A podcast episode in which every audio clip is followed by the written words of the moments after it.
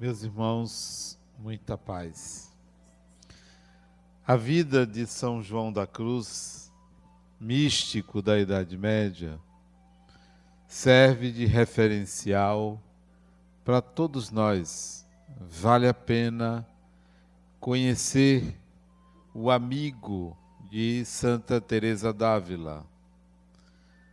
Contam os biógrafos de São João da Cruz que ele desencarnou relativamente jovem, adoentado, passou longo tempo doente, mas ele era um indivíduo tão bondoso, tão bondoso, tão carismático. Ele tinha erisipela. E às vezes as pernas ficavam em carne viva como naquele tempo não tinha antibiótico, não se faziam curativos como hoje, se colocavam panos envolvendo as pernas dele. E estes panos, quando eram retirados das pernas, exalavam um odor. E pasmem, o odor era um perfume. Não era o odor característico da erisipela comum, mas era um perfume. Levavam esses panos para as enfermarias dos doentes, para servirem como curativos para os problemas dos outros e curavam. São João da Cruz. E a pergunta que eu lanço para vocês é: onde está a sua luz? Onde você coloca a sua energia?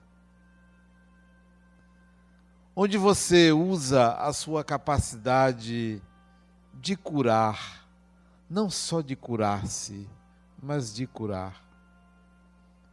E quando eu falo de curar, não me refiro apenas à cura do corpo, mas à cura da alma. Onde você coloca a sua luz? Será que você conseguiria, com a sua luz, mesmo com um monte de defeitos que você tem, mesmo com muitos pensamentos em desalinho, será que você coloca a sua luz para curar para melhorar o ambiente à sua volta? Onde é que você usa isto e como você usa isso? Porque, independentemente dos pensamentos em desalinho, independentemente da sua confusão mental, que às vezes acontece, você não perde a sua luminosidade, porque há uma fonte inesgotável na alma humana que emana luz. Onde você coloca? Será que você se apequena? Será que você a reprime achando que não é merecedor ou capaz de? Será que é só aqueles que demonstram bondade, elevação, que possuem essa luminosidade? Certamente que não. Todo ser humano possui a capacidade de iluminar a si e aos outros. A questão é o querer. A questão é colocar a consciência a serviço deste propósito. É ter a intenção, mesmo que não saiba como. É ter a vontade, é ter o desejo. E isto vai direcionar a sua luminosidade. Esta luminosidade que me refiro, se vocês observarem, está presente em várias passagens de Jesus, do Evangelho de Jesus. Há uma passagem que me chama a atenção, que Jesus diz assim: Olhai as aves do céu. Olhai as aves do céu e ele se refere também: olhai os lírios dos campos, não trabalham, não tecem. No entanto, Salomão, com toda a sua glória, não é melhor que nenhum deles. Será que é possível você enxergar que ele, Jesus, coloca o lírio, uma ave do céu, com tamanha importância, mas que estão abaixo de qualquer ser humano, de você? Que toda a natureza, com toda a sua beleza, não está acima do ser humano? Que o ser humano é mais do que um lírio, é mais do que um campo, é mais do que qualquer animal. Mesmo com todas as guerras e confusões e corrupções, que felizmente hoje foi um marco que talvez modifique essa história, será que é possível a gente enxergar que o ser humano, você, vocêzinho, é maior do que qualquer elemento da natureza e que possui tanta ou mais força do que toda a natureza. Toda a natureza. Não há nada mais potente do que a consciência humana. Porque enquanto um átomo, ao ser fissurado, provoca uma bomba atômica, é a consciência que descobriu como fazer isto.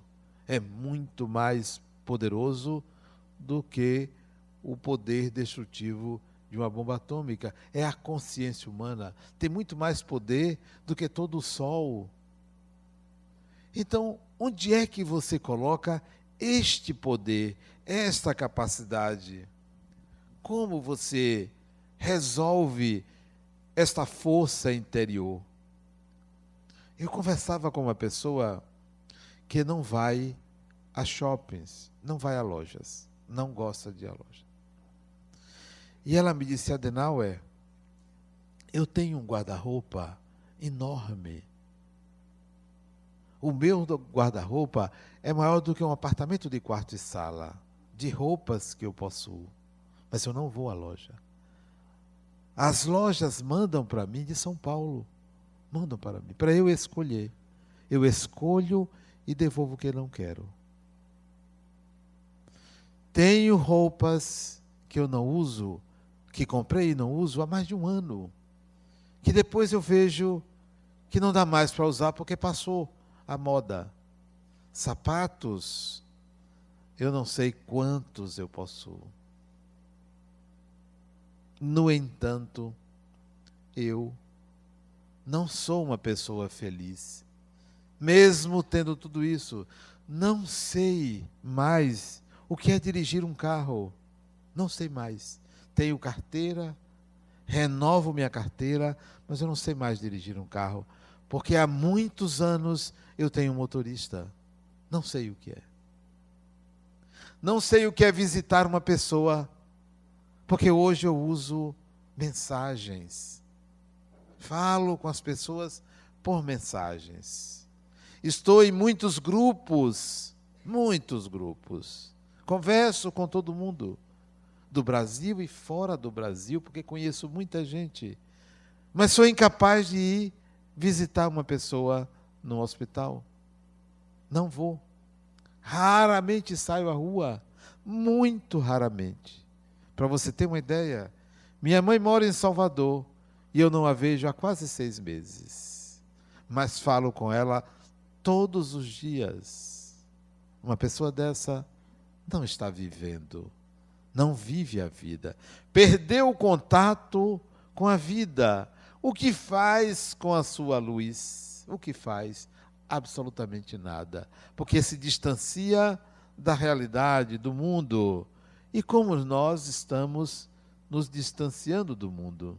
não estamos enxergando a própria luz, colocando luz nas coisas, nos objetos, nos outros e nos distanciamos de tudo.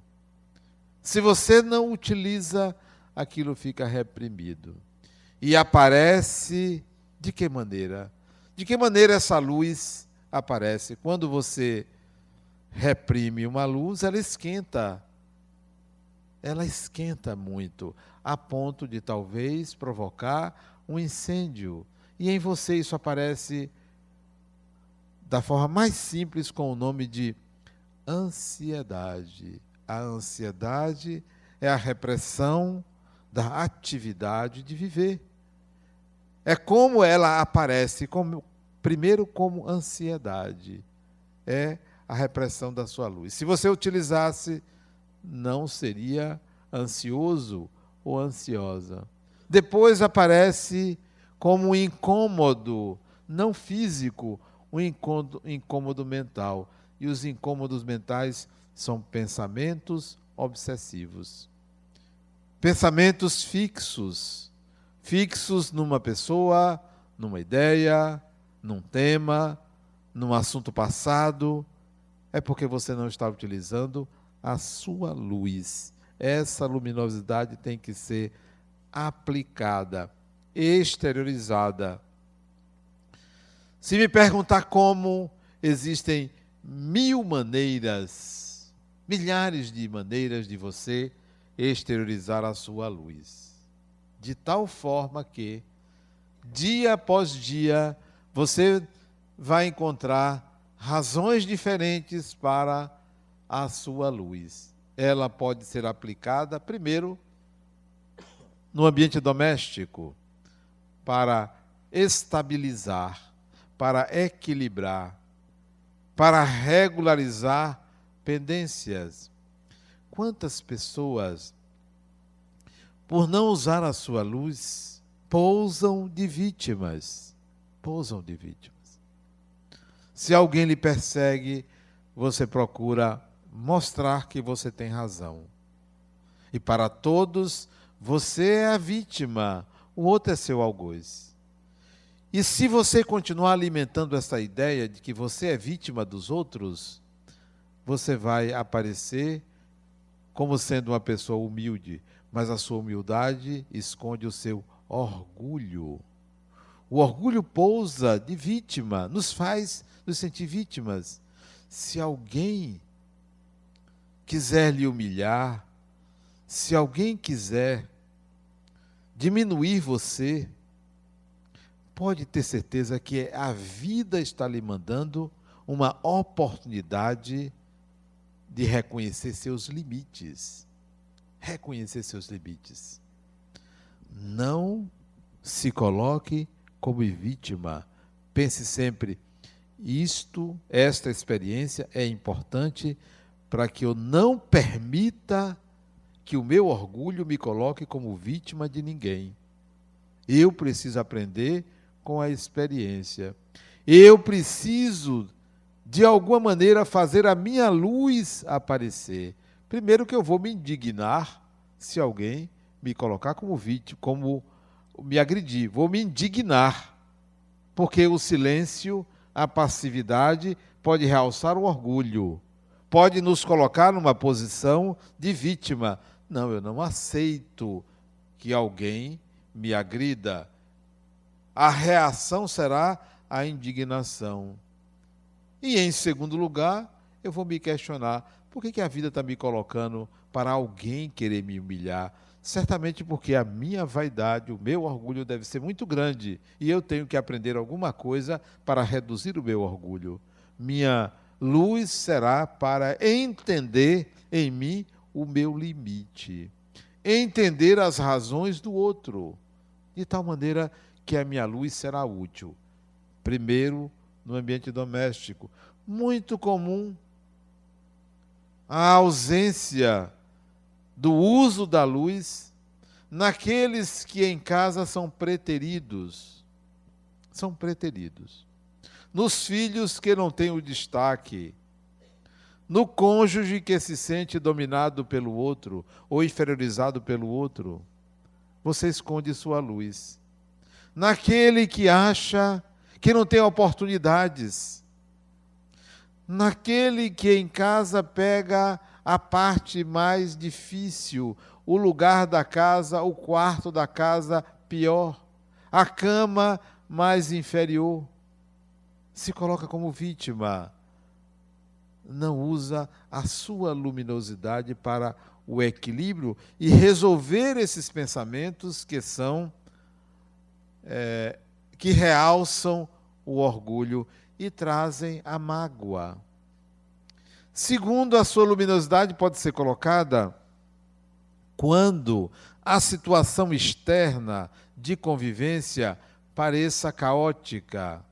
Será que você consegue ser um fator de equilíbrio?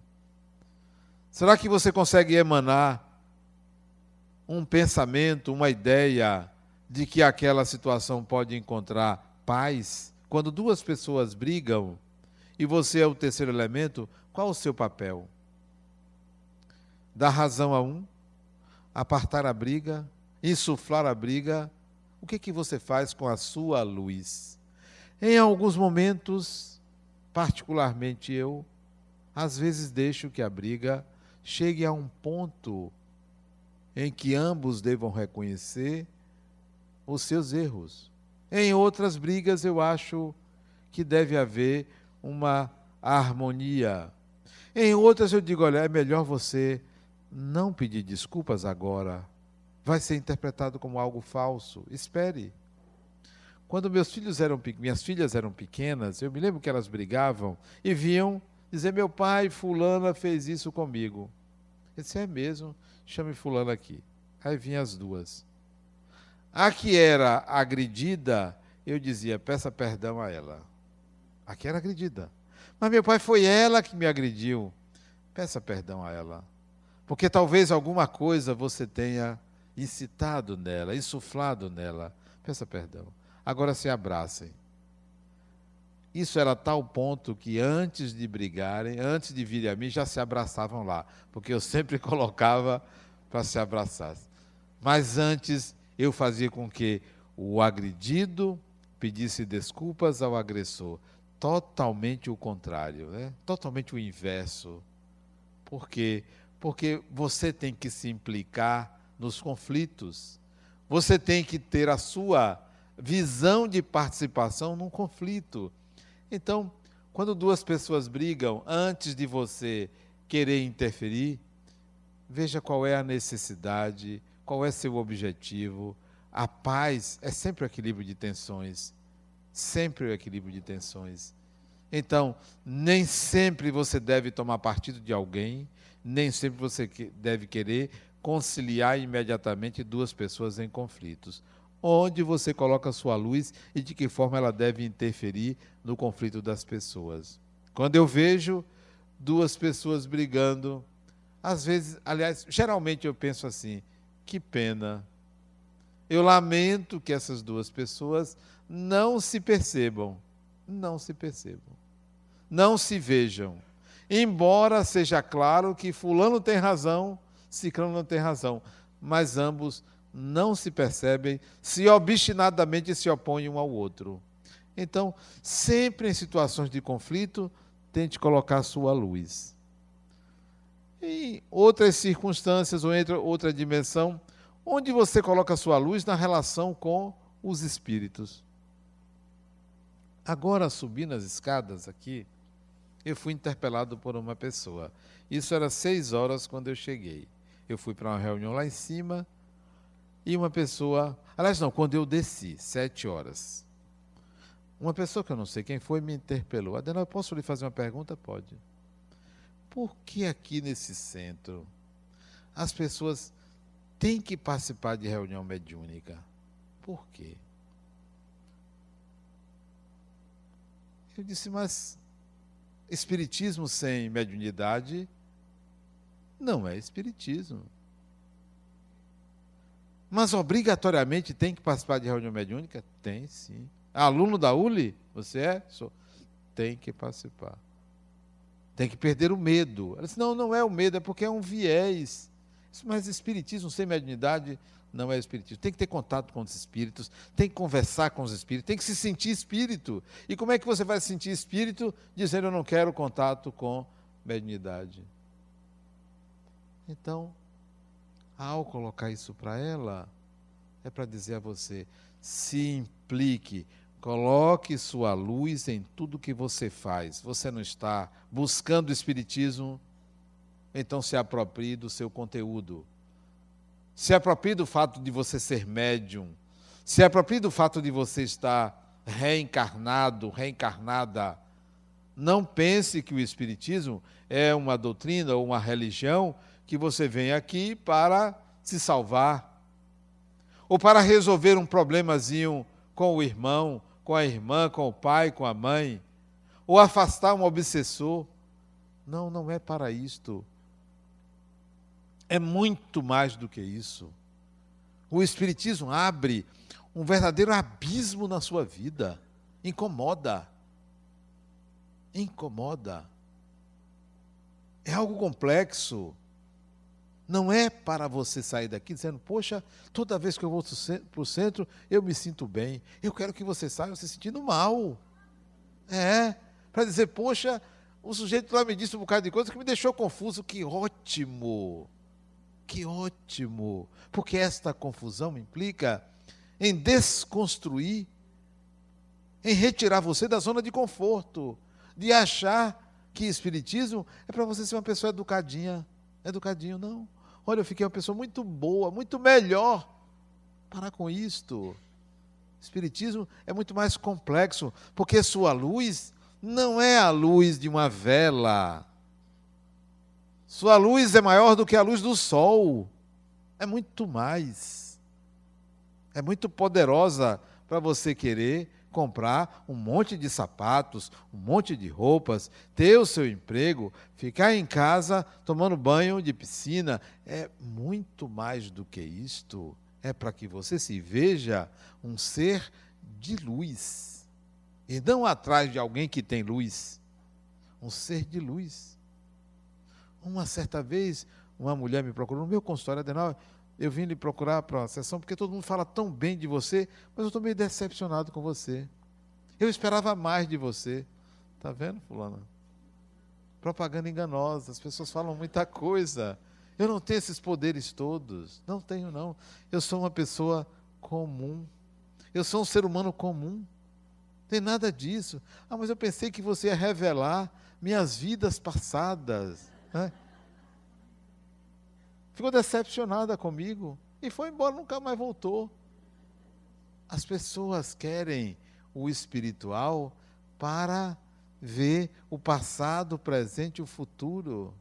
Querem para isso, querem algo mágico, não percebendo que a grande mágica da vida é a própria vida que você tem. É você que a transforma em algo mágico.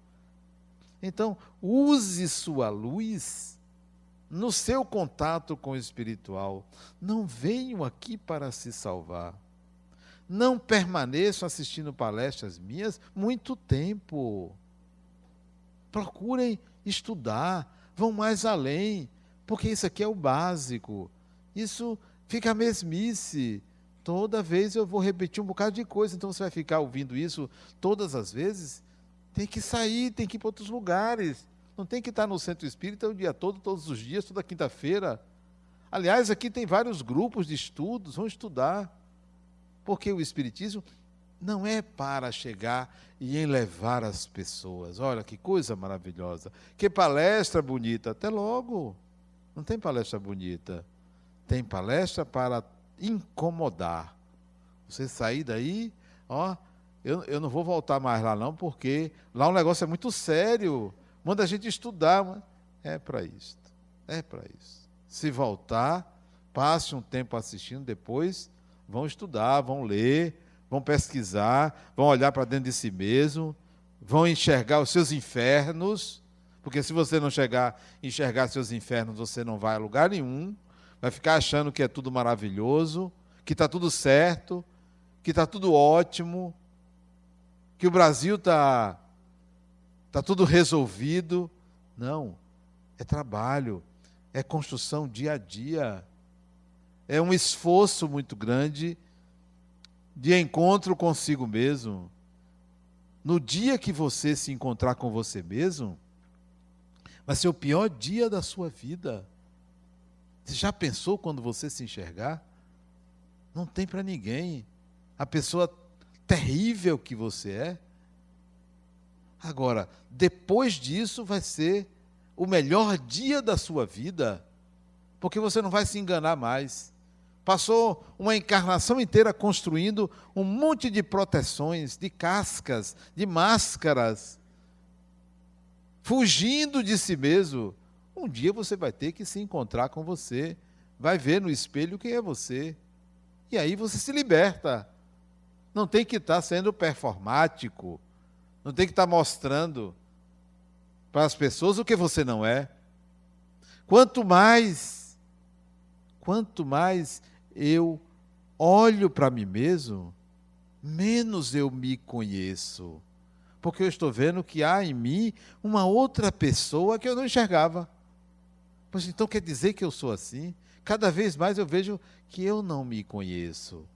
É uma busca incessante para se conhecer e se libertar de uma é, de uma vaidade de ser uma pessoa maravilhosa. Não, tem que ser uma pessoa comum e a sua luz, ela vai irradiar exatamente por conta da simplicidade. Quando Jesus colocou olhai os lírios do campo, é para dizer, olha, não há nada mais bonito do que um ser humano, o que que você faz com a beleza que você tem? Se Deus dá aos lírios a seiva, o alimento de que precisa, por que, que a gente vai se inquietar? E ele colocou em seguida: Não vos inquieteis com o dia de amanhã. Não vos inquieteis. Não se preocupem com o dia de amanhã. Ah, mas se eu perder tudo, só se perde, você só perde o que não lhe pertence. Você só é dono do que você pode perder. Se você não pode perder uma coisa, você não é dono dela. Ela é que é dona de você. Você só tem o que você pode dar ou perder. Se você não pode dar ou não pode perder, você é possuído por aquilo. Então, por que, que eu vou me preocupar com o dia de amanhã? Eu vou continuar trabalhando, eu vou continuar fazendo a minha parte. Se eu tiver que perder, é porque nunca possuí aquilo, é porque não faz parte de mim ter aquilo ou manter aquilo. Eu vou em busca daquilo que eu posso manter, mas não vou me desesperar pelo dia de amanhã. Quando eu me tornei psicólogo, isso fazem 22 anos, foi em 1994 dia 2 de fevereiro, que eu atendi a primeira pessoa profissionalmente, cobrando, 1994. Me lembro como se fosse hoje. Uma médica, vestida de branco, né? Toda pudica, toda limpinha tal. E por detrás disso aí tem toda uma sujeira, né? Tem toda uma repressão. E não deu outra. Eu, tinha, eu, isso foi em fevereiro, eu aconselhei que ela fosse é, no feriado da Semana Santa, que foi em abril naquela época, se eu não me engano, foi março abril, aí ao contato com a natureza. Sair daquela condição de médica, 24 horas como médica, só andava de branco, toda certinha, aí contato com a natureza. Vá para o hotel Fazenda. E ela foi. Fim de semana de sol, foi. Quando ela meteu o pé na estrada do asfalto para a cancela da fazenda, do Hotel Fazenda, caiu um toró. Caiu um toró. E era só um quilômetro entre o asfalto e a porteira. Caiu um toró, assim, daqueles bem fortes e rápido. O carro dela interrompeu no meio do caminho. Criou lama, atolou.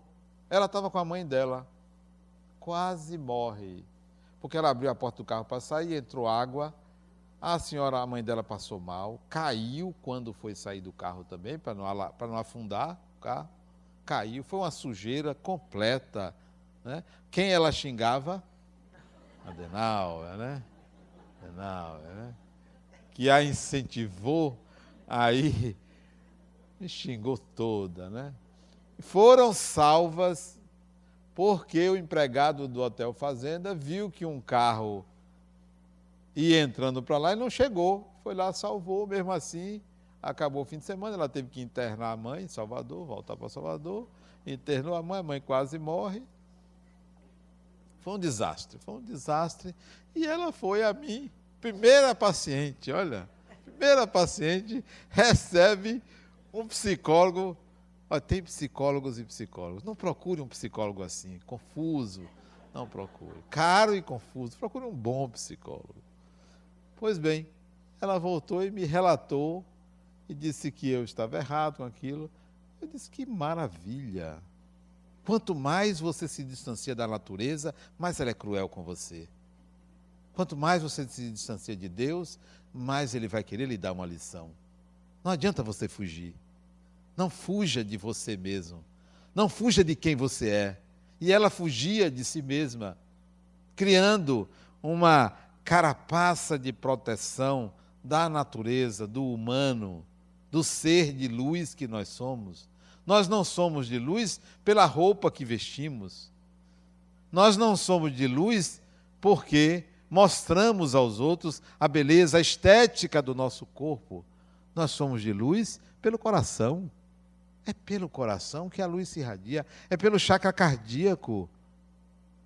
Não é pela pele, não é pela cor do, da pele, não é pela aparência, não é pelo formato do rosto, não é pelo gênero, é pelo coração. E nisso todos somos capazes de fazer essa emanação. E eu disse a ela: olha, isso daí é para que você veja a, sua, a distância que você está. Então, quando eu comecei a trabalhar com psicólogo, eu via, entendia como o ser humano não utiliza os seus potenciais, porque vive uma vida pequena, muito pequena. Uma vida que é sai de casa trabalhar quando está trabalhando, volta, assiste televisão, conta as despesas, os haveres, vê se está no vermelho, procura uma relação desesperadamente, uma relação. Tem pessoas que não conseguem viver sem uma costela do lado e se sentem inferiores porque não têm essa costela do lado. E quando tem, não sabem administrar a convivência com o outro ou com a outra. Então, vivem uma vida pequena. Pode ter certeza, se você não tem alguém, não é porque você não merece, não. É porque nós não nascemos encangados com ninguém. Não nascemos encangados com ninguém. Deus não faz clone, não tem clone. Não existe sua cara metade. Não existe. A sua cara metade é a metade de você mesmo que você tem que encontrar, que você encobriu. O outro na sua vida é um cúmplice, é um alguém que você quer compartilhar, mas não é alguém que sempre estará do seu lado. Há relacionamentos maravilhosos, mas relacionamentos que não fazem crescer. São maravilhosos. Ama, adora a pessoa, mas aquilo fica num circuito fechado. Há relacionamentos que existem embates, que existem dificuldades, que existem altos e baixos e que provocam um crescimento muito maior para os dois do que aquele que vocês, poxa, fulano ama, ciclano ama, gosta tal, mas aquilo fica num nível muito é, pequeno, muito limitado. Não considere que a relação do outro é melhor do que a sua. Não considere porque você está sozinho, você cresce menos do que alguém que tem alguém. Porque você pode preencher sua vida de muitas pessoas, pode compartilhar com muita gente o seu mundo interior, pode compartilhar sua luz com muitas pessoas. Me lembro de amigos e amigas minhas de décadas que não tiveram um companheiro, uma companheira, e são pessoas ótimas, muito boas, tanto quanto aqueles que têm, porque usaram sua luminosidade ou sua luz de uma forma eficiente para o bem, para o crescimento pessoal. Voltando, quando eu comecei como psicólogo, eu enxergava o ser humano como alguém que tinha que se descobrir. Embora as pessoas me procuravam para resolver seus conflitos. E muitos saíam do meu consultório com mais conflitos do que chegaram. Interessante, né? Com mais conflitos. E não voltavam. E eu me sentia satisfeito. Satisfeito. Às vezes a pessoa me procurava com um problema, eu devolvia com dez. Diferentes. Oh, não é nada disso, o seu problema não é esse. Eu me lembro de um sujeito que me procurou. Adenal, eu tenho depressão. 17 anos de depressão. Aí me contou a vida desse fulano, você não tem depressão, não. Seu problema não é depressão. Seu problema é este, este mais esse. Ele ficou zangado comigo, eu tenho depressão. Você não tem. Você se enganou esses anos todos. É engano. Ah, mas meus médicos sempre me disseram que. Mas você não tem. Você está enganado.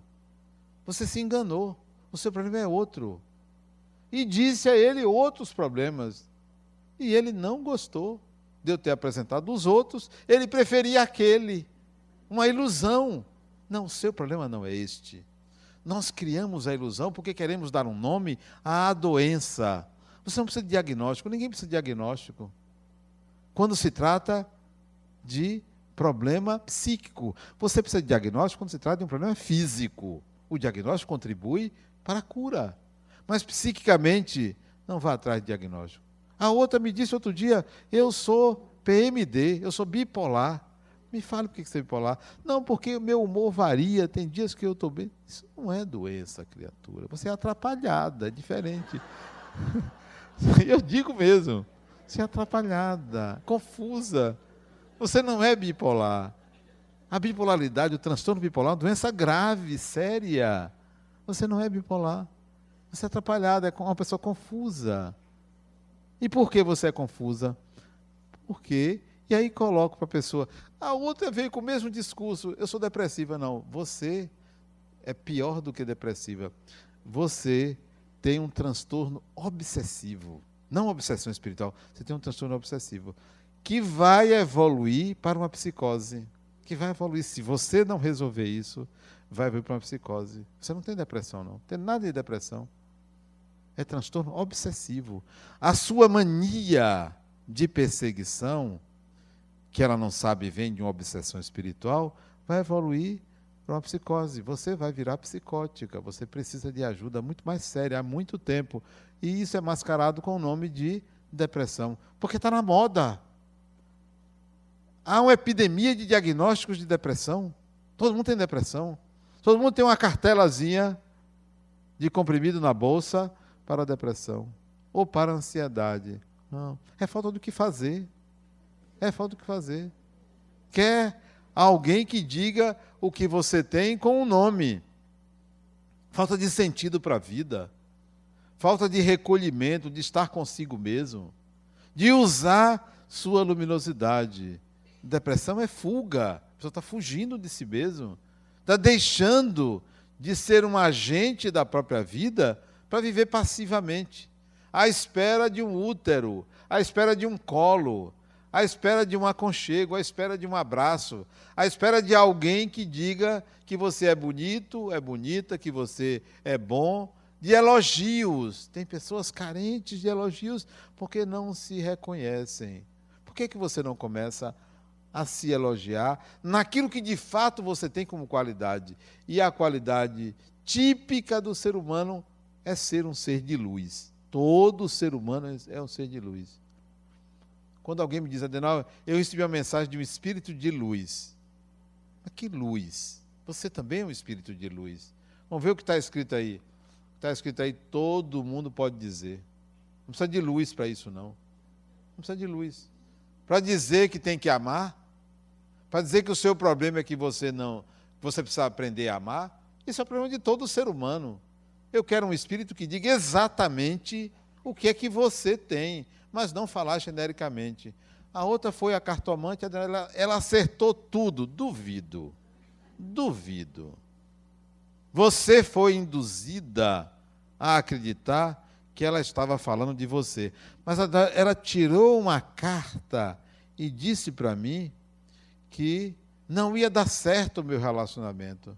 Pois eu tiro uma carta e digo para você que vai dar certo o seu relacionamento e você vai acreditar se você viesse primeiro a mim.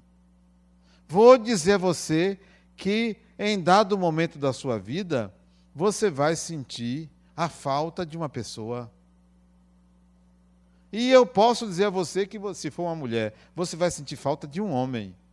E por aí vai. Agora, se eu disser o nome, exatamente o dia, bom, então pode acreditar. É tudo uma, é, uma mistificação para que o consulente aceite. Ah, mas ela disse tudo de mim. Duvido. Isso não é assim. Nem espíritos de alta evolução anda fazendo isso para que as pessoas acreditem. Porque se for procurar para uma consulta, vá procurar o que fazer. Que eu, se fosse um espírito evoluído, não ia estar dizendo às pessoas para que as pessoas acreditassem em mim. Vá procurar o que fazer, vá trabalhar, vá se conhecer, vá ajudar as pessoas a melhorar essa sociedade, vá deixe, deixe de ser uma pessoa corrupta, deixe de fazer isso, deixe de fazer aquilo. Mas não está adivinhando o futuro das pessoas. Não estrague a sua luz malbaratando ela com coisas pequenas. Quais são as coisas pequenas? Querendo, pedindo a Deus tudo que você pode fazer sem a ajuda de Deus. Tudo. Ah, eu peço a Deus que arranje um emprego para mim. Não peça isso a Deus. Deus não é o Cine, porque quem arranja emprego é o Cine. Tem um sistema de emprego. Deus não é o Cine. Né? Não é agência de empregos. Você vai pedir a Deus o emprego. Eu peço a Deus saúde. Vá no médico, criatura. Se você está sentindo uma dor, não peça saúde a Deus. Vá ao médico, porque ele vai lhe examinar. Ele foi treinado para isso. É muito melhor do que você esperar que Deus olhe para você e resolva para você. Vá ao médico. E, e assim sucessivamente. O que é que você deve pedir a Deus? Peça a Deus assim, ó, me deixe para ver se eu consigo resolver. Não interfira, porque você pode me atrapalhar. Mas a gente não quer isso. A gente quer que Deus abra os caminhos, abra os meus caminhos, ilumine os meus caminhos. Quem faz isso é a companhia de energia elétrica que ilumina, não é Deus, porque a luz é sua, você que tem que colocar luz no seu caminho e não Deus. Então, evite ficar pedindo demais, porque quanto mais você pede a Deus, menos você faz por você. Quanto mais você faz por você, mais Deus lhe mostra que você pode mais. Quanto mais você esconde a sua luz, mais ela vai lhe incendiar. Quanto mais você achar que você não é capaz, mais você se apequena. Então, se tem alguém sofrendo, faça oração. Peça por aquela pessoa. É uma forma de você emanar a sua luz. O Evangelho, para mim, está cheio de parábolas de luz. Ali você vai encontrar um roteiro, mas não para aquelas interpretações clássicas conhecidas demais, há nas entrelinhas do Evangelho algo muito mais sutil que pode lhe trazer uma percepção mais ampla da vida. O Evangelho, infelizmente, é tido como um livro religioso. Não é só um livro religioso. O Evangelho é um livro filosófico, porque traz uma filosofia. O Evangelho é um livro de aconselhamento, porque traz lições. O Evangelho é um livro técnico, porque traz uma psicologia. Então é muito mais do que aderir a uma religião. A ciência olha para o Evangelho com descaso, ah, isso é religião. Mas esquece que a base do saber humano veio das intuições religiosas. Então nós precisamos ter um olhar sobre o conteúdo do Evangelho ou de qualquer livro religioso, de qualquer religião. destituído do preconceito de que isto eu só vou observar, eu só vou entender pela via religiosa. Olhe como se você folheasse uma revista semanal. Olhe com esse olhar. Olhe como se você tivesse estudando um livro de direito, um livro de psicologia, um livro de engenharia, um livro de medicina, qualquer que seja a ciência. Olhe com esse olhar. Não olhe só como se você estivesse aderindo a uma religião, mantendo uma conexão religiosa. Isto é pouco, porque o que está ali é muito mais amplo, tem um alcance muito maior. Se você pega a parábola dos talentos, por exemplo, o semeador saiu a semear e jogou a semente, isso é um, um, uma aula de contabilidade. É uma aula de contabilidade. É uma aula de como você utilizar os recursos que você dispõe. Mas, no entanto, você pensa que ele está falando apenas pela via religiosa. Se você pega a fala de hoje, por exemplo, que Jesus está diante de nós, é você entender que há uma luz muito maior do que a sua de quem já percorreu muitos caminhos e que são caminhos de sabedoria. Quando Yogananda voltou dos Estados Unidos para a, para a Índia, para o encontro com o guru dele, que o incentivou a ir e o chamou para voltar, ele olhou para aquele homem idoso e tinha reverência a quem já tinha uma estrada muito maior do que a dele. E olha que ele era muito mais sábio do que o guru dele, mas ele reconhecia a luminosidade do guru. Então, a sua luz tem que ser capaz de identificar a luz dos outros, o respeito à luminosidade dos outros. Tem pessoas que são muito mais sábias do que nós e não são nem mais velhas, não são nem mais intelectualizadas, nem mais bonitas, mas têm uma luz que emana, que salta aos olhos. Na minha casa tem um rapaz, filho da funcionária lá de casa, que ele tem uma luz diferente. Ele tem uma luminosidade que eu reverencio, embora não diga a ele. É diferente o que ele emana. Interessante que nós fomos à casa de uma pessoa, não me lembro qual foi.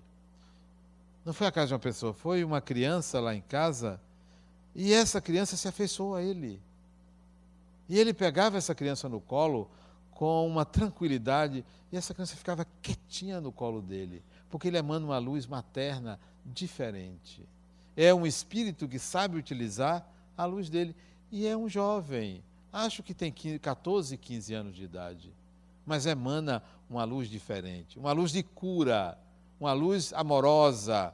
E você pode encontrar essas pessoas em qualquer lugar, basta que você também aprenda a emanar a sua luz e respeitar a luminosidade de qualquer ser humano, de todos os seres humanos.